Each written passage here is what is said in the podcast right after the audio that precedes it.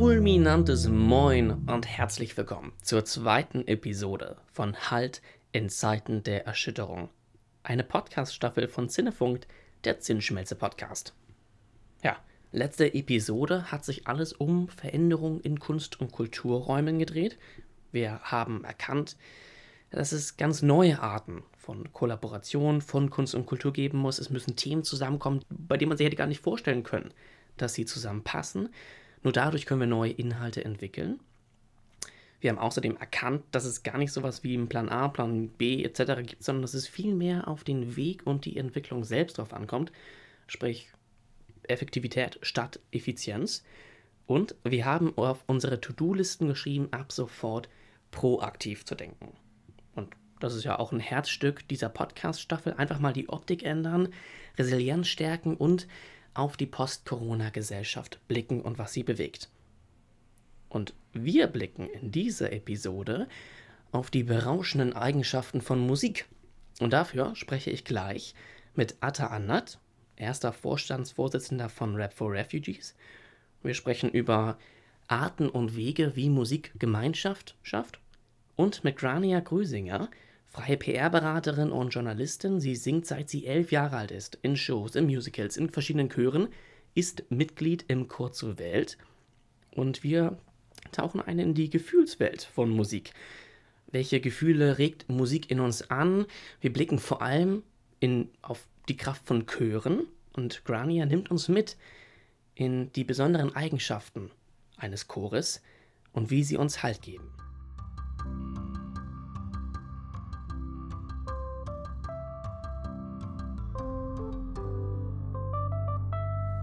Moin, Grania. Moin. Sag mal, worauf kommt es jetzt an?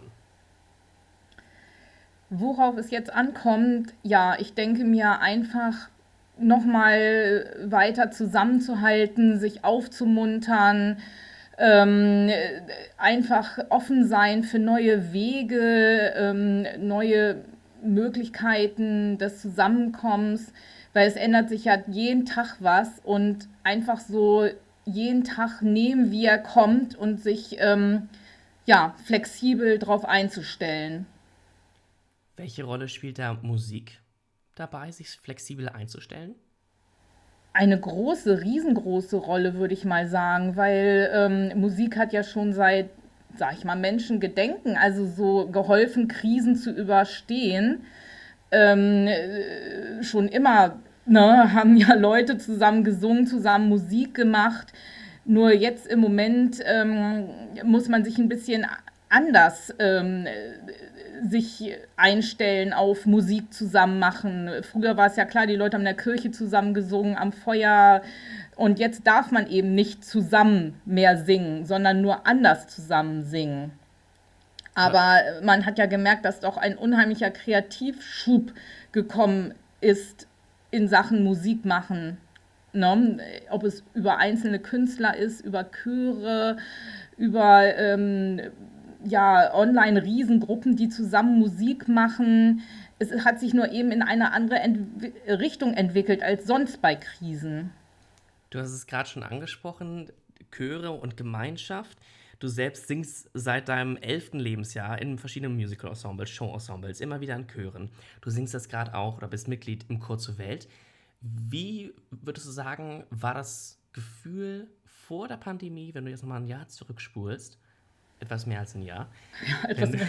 wenn du einmal zurückspulst, wie war das und dich an die letzte Probe erinnerst, was war das für ein Gefühl, gemeinsam zu singen? Also es war ein tolles Gefühl, ähm, gerade so die letzten Proben, weil wir hatten ja im Januar, also 2020 ja einen Auftritt. Das hat der, den Chor ja wirklich noch ähm, sehr zusammengeschweißt und waren ja gerade dabei, uns auf den nächsten großen Auftritt, der dann in der ähm, Elbphilharmonie stattfinden sollte, vorzubereiten. Und ähm, ja, einfach dieses erhebende Gefühl, diese schwierige Musik, die wir da hatten, zusammen zu schaffen, zu singen, das war schon äh, toll. Und ja, und jetzt hat sich das natürlich alles ziemlich verändert. Was hat sich da verändert? Also klar, oder wie probt ihr gerade? Ja, zwischendurch konnten wir ja draußen proben oder auch mal in der Leishalle, aber jetzt äh, äh, läuft alles über Zoom. Also zusammen singen ist halt sehr technisch geworden. Egal, ob man live zusammen singt oder doch ähm, über Zoom. Wenn man live zusammen singt, wird alles bestimmt von, was weiß ich, Strömungsmessungen, äh, äh, Abstand äh, genau halten und so weiter. Und bei Zoom ist natürlich die Technik, wir können nicht zusammen singen. Also unsere Mikros sind stumm geschaltet. Wir singen zwar zusammen, aber doch nicht zusammen. Hat die technische Ebene da eine andere Ebene verdrängt? Ein bisschen schon. Also wir sprechen zwar noch miteinander bei der Probe, weil also wir, also wir machen immer zusammen Probe und dann in ähm, Kleingruppen und in, in der Zeit äh, probt, ähm, die, können die anderen äh, zusammen proben oder halt auch sich austauschen. Das heißt also, Austausch findet noch statt aber nicht mehr so klar, sonst ist man halt in eine Pausen, hat man halt ja mit den anderen gesprochen oder ja, oder wenn man ankam. Also das fällt natürlich alles weg. Und es ist schon, und man kann eben nicht mehr, man hört die anderen nicht mehr. Das ist eben, ne, man hört sich selber, aber nicht mehr die anderen. Okay. Also dieses, dieser Sound ist einfach ja anders. Ja, und der Sound ist natürlich dann am Ende auch der Sound, der immer wieder für Gänsehautmomente oder sowas mhm. sorgt. Wir alle kennen es ja mal sich zurückerinnert und das letzte Mal irgendwie in der Vorstellung war oder wo ein Chor gesungen hat, das ist ja ein ganz, da kommt ja ein ganz gemeinschaftliches Gefühl drüber. Selbst wenn man die ganzen Chormitglieder teilweise ja gar nicht kennt oder nur als Zuschauer, Zuschauerin da ist, dann hat man da irgendwie eine ganz andere Verbindung zu denen. Natürlich. No. Wir haben jetzt schon ein paar Mal kurze Welt gehört. Kannst du uns noch mal ganz kurz sagen, was es sich eigentlich damit auf sich hat? Ja, also ähm, den, also ich bin ja seit 2019 dabei, aber den gibt es, glaube ich, schon seit 2016. Wurde ja ursprünglich also ähm, als Projekt gegründet syrisch-deutscher Chor. Ähm, auch ähm, und ähm, dann ein äh, äh, paar Jahre danach, also sie hatten halt auch verschiedene Auftritte, ein paar Jahre danach wurde es aber dann geöffnet für alle Nationen. Ne? Und darum halt dann auch Chor zur Welt. Okay. Ne, und ähm, als, also sozusagen vor der Pandemie, sage ich mal, waren bestimmt über 60 Leute dabei aus 15 verschiedenen Nationen. Genau, oder mehr als 15 Nationen. Und das war natürlich eine tolle Mischung. Ja. Ne. Und ähm, es werden halt Lieder aus äh, allen möglichen Ländern gesungen und äh, dank der äh, Leute, die halt auch im Chor sind, die viel aus diesen Ländern natürlich kommt, lernt man auch perfekte oder man versucht natürlich die perfekte Aussprache. Also ähm, ja, genau, weil die einen das vorsprechen können, die Übersetzung und so weiter. Also das ist wirklich eine super Sache. Wenn wir uns das jetzt nochmal anschauen, das, ist, das scheint nämlich so ein bisschen zu klingen, als ob das nochmal eine, so eine eigene Welt für sich oder eine eigene Gemeinschaft für sich ist. Wenn man das jetzt mal vergleicht, zum Beispiel, wenn man am Arbeitsplatz ist und mit seinen Kollegen oder beim Sportverein, sag ich mal dann hat man da ja schon so eine Art Gemeinschaftsgefühl oder man, man steht gemeinsam und hat teilt eine bestimmte Anzahl an Werten oder Normen. Mhm. Wenn ihr jetzt beim zur Welt seid, mit SängerInnen und Sängern aus über 15 Ländern, teilweise singt ihr andere Lieder, wie ist da das Gemeinschaftsgefühl? Gibt es da ein anderes, wenn man den Raum betritt oder wenn man gemeinsam ja, mit so vielen Nationen vereint und so vielen Menschen gemeinsam in einem Raum steht und singt? Ja, das Gemeinschaftliche ist ja sozusagen wirklich, dass man zusammen was erschafft.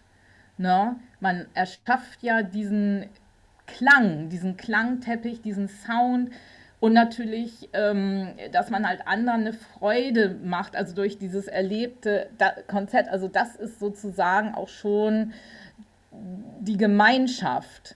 Ja, also ähm, jeder ist auch neugierig auf den anderen, habe ich erlebt. Also das, ne, weil, weil ja so viele Sachen, Länder dazukommen, äh, unterschiedliche Herkünfte, unterschiedliche Geschichten und all dieses zusammen, dass man aber was zusammen erschafft, das macht so die Gemeinschaft. Also für mich zu sagen. Mhm. Ne? Und wie schätzt du ein, wird sich das jetzt nach der, Pro also wenn ihr euch wieder richtig vor Ort treffen könnt, wieder gemeinsam singen könnt, was glaubst du, wird sich verändern? Also zunächst. Es wird sich ein mini bisschen äh, schon was verändern, weil wir haben das ja gemerkt durch die Live-Proben, die wir ja schon hatten, ne, im äh, Sommer oder bis zum September, Oktober war das, glaube ich, dass man, also wir könnten nicht mehr zusammen alle singen. Wir wurden halt in Gruppen aufgeteilt, dann dieser Ab, ne, Abstand, Masken, so war das klar. Man konnte halt locker mit jedem sprechen, umarmen oder, ne, also ne, man musste halt auf sowas gar nicht achten. Ne? Mhm. Das äh, war einfach so, ja, ne, Gruppengefühl. Natürlich haben wir unsere Regeln gehabt und, ne, also, äh, wir, also sehr diszipliniert auch. Aber es war eine Chordisziplin und nicht eine, sag ich mal, von außen aufgedrückte Hygieneregelung mhm. oder wie man das nennt. Und bis das wieder ist, das wird wahrscheinlich noch länger dauern, kann ich mir vorstellen. Oder dass der Chor auch wieder zu seiner ursprünglichen Größe wächst. Ne? Und würdest du sagen, da gab es vielleicht auch so eine, also ihr seid ja trotzdem sehr zuversichtlich, dass es dann weitergeht und ihr seid ja alle noch Teil vom Chor zur Welt. Würdest du sagen, dass die Corona-Regeln da vielleicht euch eher, also sie können ja auch abschreckend wirken, also dass man sagt, ach, ich irgendwie trete ich vielleicht jetzt aus dem Chor aus oder bis man wieder singen kann, das, das weiß ich nicht. Da scheinen ja die Corona-Regeln doch so eine Art, so Pfeiler, sag ich mal, zwischen euch als Sänger, SängerInnen zu stecken. Und trotzdem seid ihr alle, wenn man mit euch spricht, doch sehr zuversichtlich und freut euch auf die nächste Probe. Was glaubst du, ist das da für so eine utopische Kraft, die da freigesetzt wird? Dass ihr sagt, nee, wir, wir machen weiter und wir singen jetzt per Zoom und selbst wenn wir uns nicht hören, weil wir wissen, das wird wieder anders sein. Es ist einfach, denke ich mal, dass man sozusagen an diese, an diese Kraft der Gemeinschaft glaubt. Ne, solange ähm, äh, mehrere oder viele da mitmachen und daran glauben, also und trotzdem noch gemeinsam, man kann ja, wie gesagt, ja immer noch irgendwie gemeinsam singen, nur nicht so der zusammen, also der, der Sound. Aber ich glaube, diese Zuversicht, dass es sich dann auch irgendwann ändern oder sozusagen im Sommer kann man ja auch wieder draußen singen. Also ne, das wird ja wohl noch erlaubt sein. Jetzt zum Beispiel auch, keine Ahnung, wenn mit Schnelltests oder es gibt ja Möglichkeiten. Es ist ja nicht so, als ob alle Hoffnungen weggenommen wurde, sondern man kann ja so in die Zukunft gucken und sagen, okay, vielleicht gibt es dann nach Zoom noch die Möglichkeit, draußen zu singen, Schnelltest oder wie auch immer, ne, dass man irgendwann wieder diese ja, Live-Gemeinschaft haben kann. Ja. ja. Das stimmt. Und ich freue mich schon sehr auf diese Live-Gemeinschaft. Wenn wir jetzt wieder einmal vorspulen und die Zukunft blicken, zur ersten, ja, vielleicht zur ersten wieder Vorstellung von euch oder zur ersten, wenn man wieder singen kann oder wenn man euch wieder auch im, als Chor hören kann.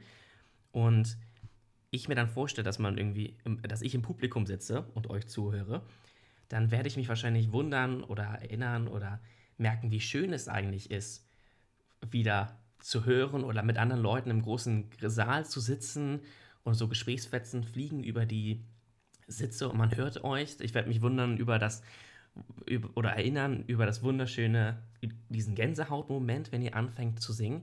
Was glaubst du, worüber wirst du dich wundern, wenn ihr wieder gemeinsam steht und singt?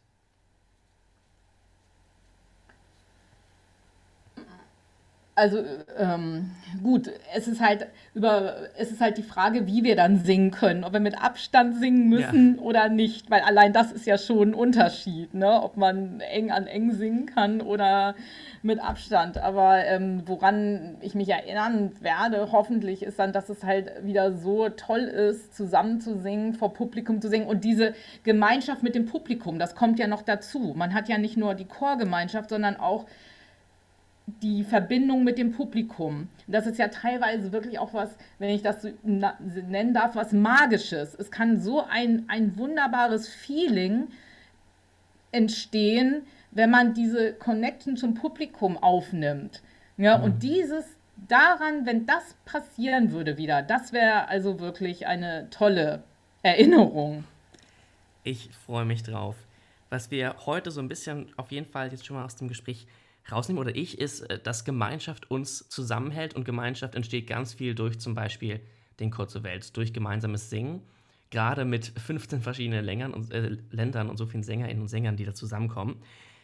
Also ein Gemeinschaftsgefühl, auch wie so eine Art zwischenmenschliche Beziehung, die kann uns schon ganz gut durch Krisen bringen. Wenn wir jetzt, wenn ich dich jetzt mal fragen darf, ob du einen Zukunftsweiser für uns hast, also etwas, du sagst, das ist ein Podcast oder ein, also abgesehen von diesem Podcast jetzt hier, ein, ein Lied oder ein Film oder ein Ort, du sagst, ähm, der gibt dir jetzt gerade Halt oder der gibt dir ein Gemeinschaftsgefühl oder das sollte man unbedingt mal auschecken. Was wäre das?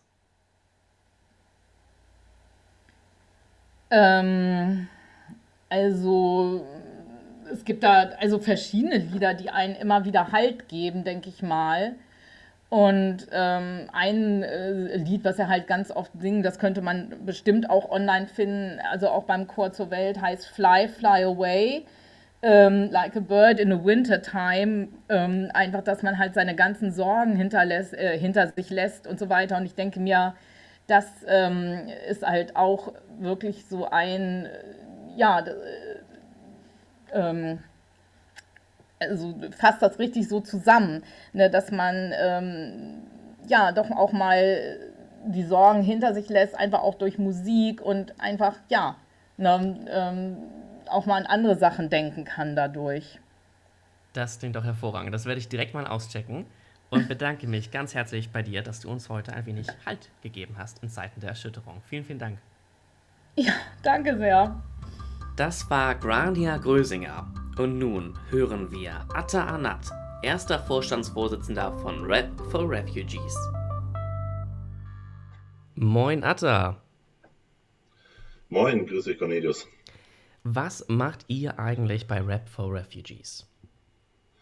Ja, was machen wir mit Rap for Refugees so dabei? So, wir, der Verein, der gemeinnützige Verein, wurde vor dreieinhalb Jahren gegründet, ähm, nachdem wir äh, im Juli 2017 ein Testfestival, ein Benefizfestival veranstaltet hatten in der Markthalle Hamburg, haben uns gedacht, okay, ähm, es kommt so gut an, ähm, ja, gehen wir mal an die Arbeit. Als ein gemeinnütziger Verein, haben uns äh, mit elf Gründungsmitgliedern zusammengeschlossen, gegründet und haben dann auch direkt eigentlich im Anschluss dran äh, angefangen, ähm, Hip-Hop-Workshops mit äh, Kindern und Jugendlichen aus schweren Lebensverhältnissen äh, zu machen und haben dann gesagt, wir äh, schauen mal, in welchen Stadtteilen bedarf es in Hamburg, weil natürlich nicht überall das äh, Angebot so gut ist. Haben dann im Oberhafen angefangen mit den ersten Workshops, im Altona, im Haus 3 fortgesetzt. Und mittlerweile ähm, sind wir in Neuwiedental und Stalzhoop am meisten damit ähm, verknüpft, sind da in den Haus der Jugenden äh, machen, die, machen Workshops halt in den Bereichen Rap, Beatbox, Sketch und Graffiti, ab und zu in den Ferien auch Gesang. Ähm, und hoffentlich dann, wenn es dann mal wieder erlaubt ist nach der Pandemie, einmal im Jahr unser großes Rap for Refugees Festival äh, in der Markthalle Hamburg. Ja, spannend. Also ich würde auf jeden Fall kommen, wenn die Pandemie oder wie es dann das dann wieder zulässt. Das sich. Du hast gerade schon angesprochen, wie hat sich dein Arbeitsalltag verändert durch die Pandemie? Ja, natürlich äh, hat man sich sehr, sehr viele konzeptionelle Fragen gestellt, wie man alles nochmal ein bisschen optimieren kann. Äh, man muss auch sagen, auch wir haben enorme Schwierigkeiten, was das Finanzielle angeht, äh, da wir neben diesem einen äh, RFR-Festival äh, noch weitere Konzerte und Festivals auch haben, die nebenbei laufen, die uns aber natürlich auch Einnahmen bescheren, äh, die uns auch irgendwie durch die Zeiten tragen. Unser Glück ist, dass wir keine äh, Hauptamtlichen äh, beschäftigt haben, sodass wir äh, da irgendwelche Kürzungen vornehmen müssen. Wir haben auch keine Räumlichkeiten, wo wir Miete zahlen müssen. Das heißt, da zum Glück keine laufenden Kosten. Ähm, die Coaches sind weitestgehend über Förderung äh, bezahlt oder werden bezahlt, auch in Zeiten, wo es halt äh, wo man sich nicht sehen kann, äh, wo das Ganze nur online angeboten werden kann. Das ist dann auch letztlich auch unsere Arbeit gewesen, das Ganze ein bisschen auf online umzustellen. Ist nicht immer leicht, weil es natürlich nicht leicht ist, so Kinder und Jugendliche, äh, die sowieso schon aus schwierigen Verhältnissen kommen, irgendwie zu greifen. Ähm, doch da, ich glaube, da, das haben wir ganz gut hingekriegt. Ähm, vor allem die Coaches gut hingekriegt, äh, die, die dann wirklich tolle Arbeit leisten. Und ähm, ja, mittlerweile ist es halt auch so, dass äh, schon die Schulen uns wieder anfragen. Äh, man merkt, dass da wieder ein bisschen Bewegung reinkommen ist, aber wie gesagt, der finanzielle Aspekt ist da natürlich nicht äh, wegzudenken. Also das hat uns ein bisschen getroffen. Ja, klar. Und, äh, ja, aber die Strukturen festigen sich. So, und äh, ich glaube, diese Zeit war jetzt nicht gut, das würde ich niemals sagen. Ähm, aber die war auf jeden Fall belehrend, äh, wie man noch effektiver arbeiten sollte. Hast du denn neben dem gelernt, dass du, wie man effektiver arbeiten kann? Oder kannst du das mal ganz kurz sagen? Was hast denn du gelernt, wenn du es gerade schon ansprichst in der Pandemie? Ja, also ich persönlich bin, äh, beziehungsweise das, das, was mein Leben immer verfolgt hat, war als irgendwie als Jugendfußballtrainer zu arbeiten, schon seit 21 Jahren. Ähm, doch das habe ich nie als äh, Vollzeitstelle ausüben können. Ich arbeite darauf hin.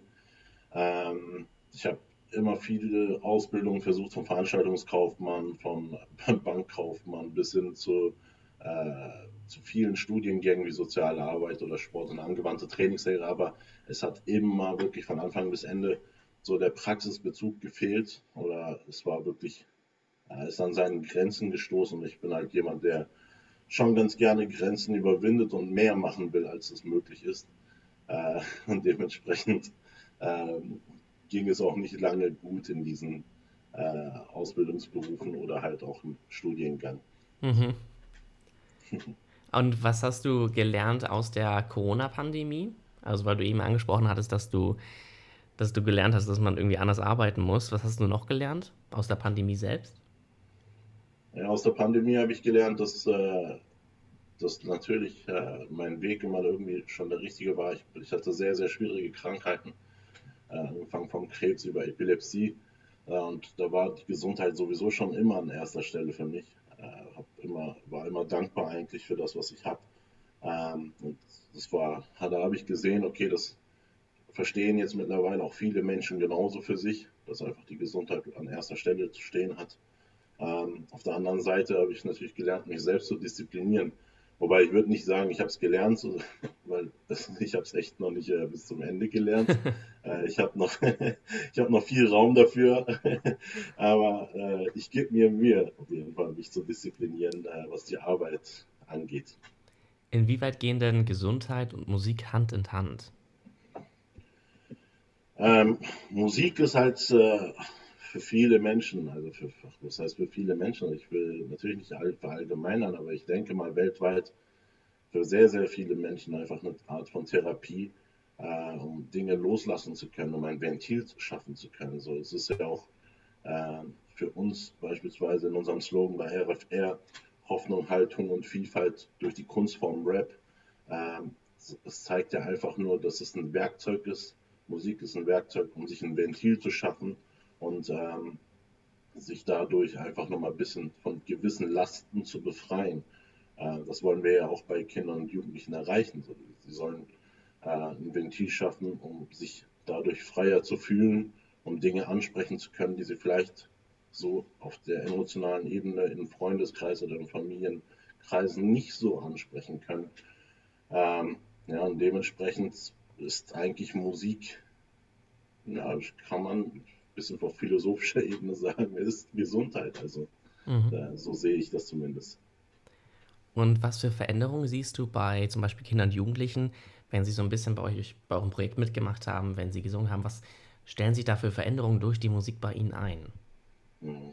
Ja, also zuallererst geht es darum, für, für, eine Sache zu brennen und äh, wirklich gerne auch dran zu bleiben. So, es ist ja auch echt äh, Natürlich in der Schule macht man das nicht so gerne, aber wenn man tatsächlich auf einmal eine Leidenschaft entdeckt, ähm, die man gerne macht, so dann äh, diszipliniert man sich automatisch und lernt und äh, paukt dafür, um es noch besser zu können.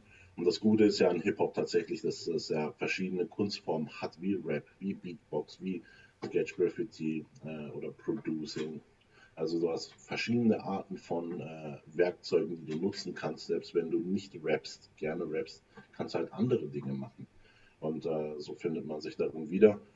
Dementsprechend, ähm, ja, ist es eine Art von Befriedigung, wenn man selbst sieht, so ein Empowerment für sich, dass man merkt, okay, ich nehme mein Ding, was ich tue, selber in die Hand und gehe diesen Weg dann auch selbstständig. Natürlich immer mit Hilfe von Coaches und so weiter. Und dann nochmal auf der Bühne zu stehen oder so, äh, neben etablierten Künstlern und Künstlerinnen, die auch da sind, äh, ist dann nochmal so die Kirsche auf der Torte, wo man dann echt danach nochmal ganz andere Glücksgefühle natürlich hat, wenn man das Klatschen der Menschen hört. Äh, dann sagt man, okay, jetzt, äh, ich bin richtig da, wo ich bin. Also bringt Musik da natürlich auch Menschen wieder zusammen, würdest du sagen? Voll, ja, vollkommen. Also es, äh, es, es ist ein Teil von uns. Also Musik ist ja auch letzten Endes Gesellschaft. Ne? Also Musik, äh, natürlich ist es wunderschön, Musik für sich zu äh, entdecken und zu Hause zu hören, so, aber es bringt ja auch Gesellschaften zusammen. So, und es ist eine interkulturelle Kommunikation, die auch dort stattfindet. Das ist ganz spannend, was du gerade gesagt hast, interkulturelle Kommunikation. Wie verbindet Musik verschiedene Menschen miteinander? Was würdest du sagen, was, was schweißt sie da zusammen? Naja, ich, ich persönlich zum Beispiel, viele stempeln mich so ein bisschen als Hip-Hopper ab, obwohl ich das gar nicht bin. Ähm, ich vergleiche aber Hip-Hop zum Beispiel sehr gerne mit Jazz als Beispiel. Aber Jazz ist ja genauso gestartet. So. Es kamen viele Menschen zusammen, so, äh, die halt verschiedene Sprachen gesprochen haben, nicht, sich nicht miteinander kommunizieren konnten und nicht, äh, ja, konnten nicht auf eine Wellenlänge kommen und dann äh, haben die angefangen mit Musik und da kam halt ein Clash von Clash von Kulturen zusammen.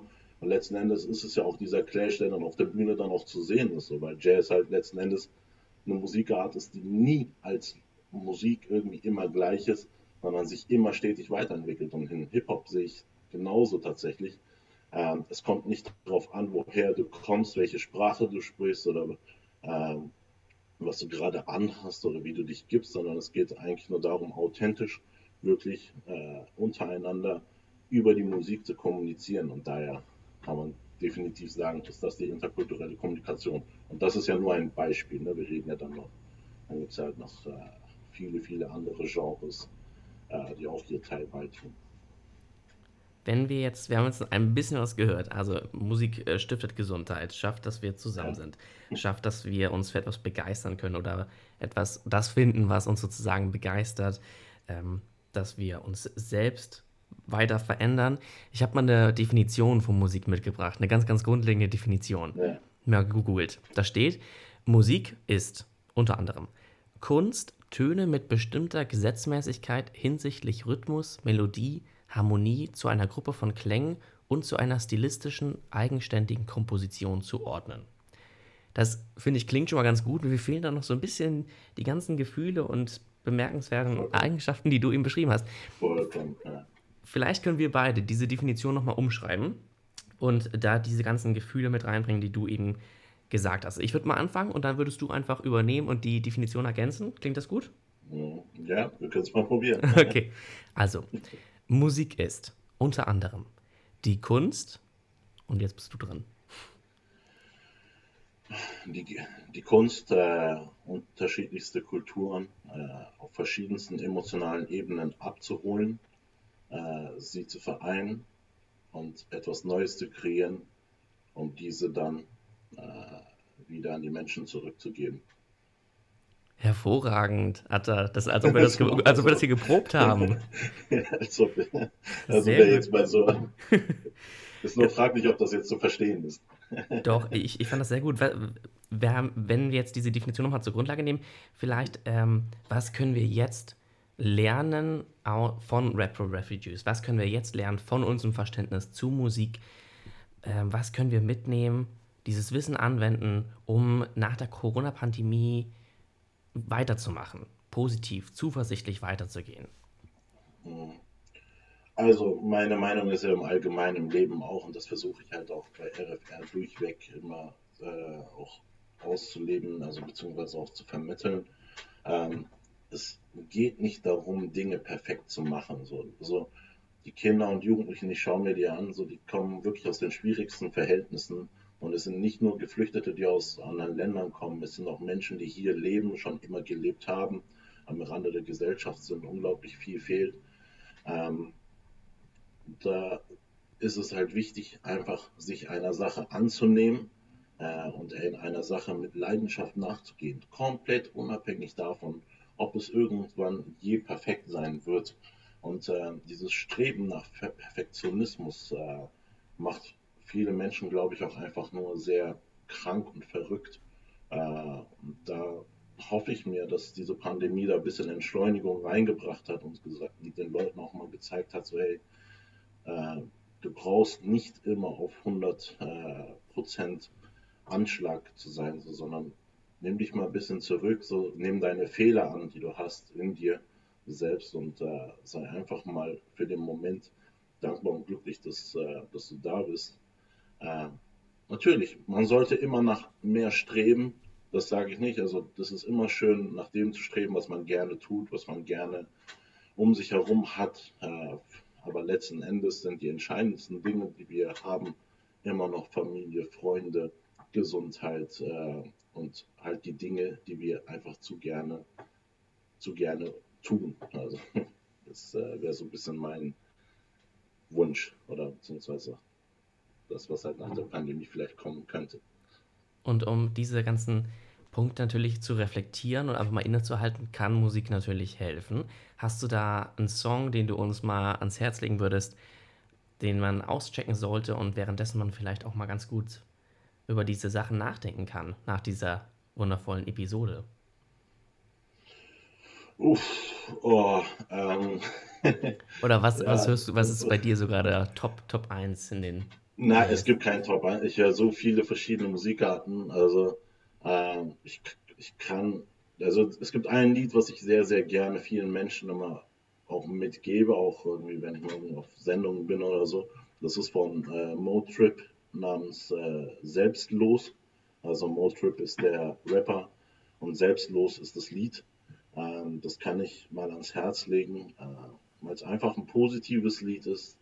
Ähm, ich glaube, Positivität ist das, was äh, wir alle sehr viel mehr bräuchten. Ja, perfekt. Dann würde ich sagen, ich bedanke mich ganz herzlich bei dir. Wir alle lassen sozusagen jetzt hier die Podcast-App geöffnet nach dieser Episode oder schalten einmal um zur Musik-App, machen den Song an und reflektieren über das, was wir hier gerade besprochen haben. Atta, ich bedanke mich ganz herzlich bei dir, dass du uns heute ein wenig Halt gegeben hast in Zeiten der Erschütterung. Ich habe zu danken, Cornelius. Vielen Dank für die Einladung. Es hat wirklich Spaß gemacht.